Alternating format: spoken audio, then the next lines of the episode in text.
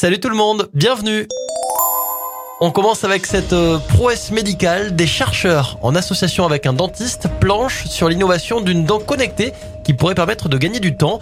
Comme certaines maladies sont détectables dans la salive bien avant de se diffuser dans le sang, le capteur de cette dent connectée devrait par exemple faciliter la vie des patients diabétiques qui doivent surveiller leur taux de glycémie. Des scientifiques britanniques viennent d'identifier une nouvelle colonie de manchots empereurs en Antarctique en utilisant des images satellites du continent. Cette nouvelle colonie porte à 66 le nombre de groupes de manchots empereurs identifiés le long du littoral de l'Antarctique.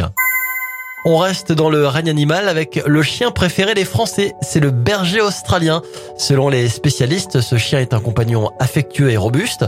Partenaire de jeu actif, il a besoin de beaucoup d'exercice et supporte mal la solitude.